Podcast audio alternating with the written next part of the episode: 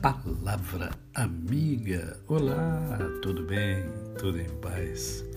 Hoje é quarta-feira. É mais um dia que Deus dá a mim e a você para vivermos em abundância de vida, em plenitude de vida, vivermos a tríade do sucesso, a tríade da felicidade, a tríade da alegria, isto é, vivemos com amor, com fé e com gratidão no coração.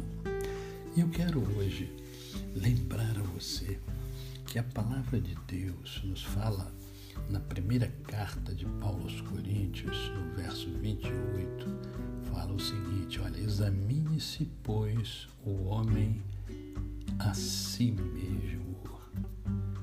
E depois de examinar, então, ele participa coisas da vida. Né? É, eu também li uma, uma frase é, impactante que diz assim: a política pode governar um país, mas são as pessoas que governam o seu mundo interior.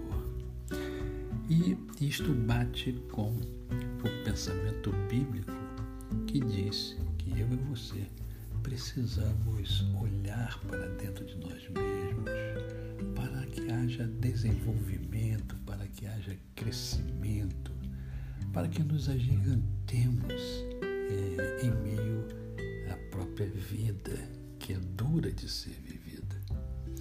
O grande problema é que a maioria das pessoas se deixam governar, não assumem, não pilotam própria vida.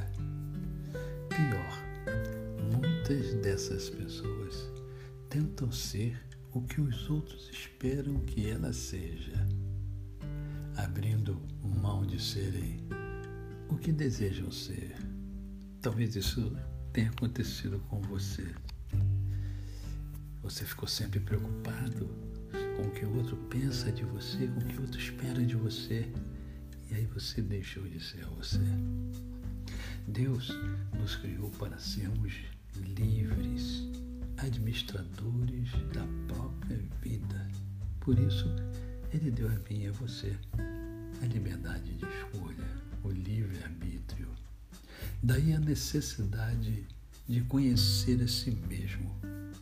Afinal, a pessoa que, é, com a qual você vai passar a vida toda é você.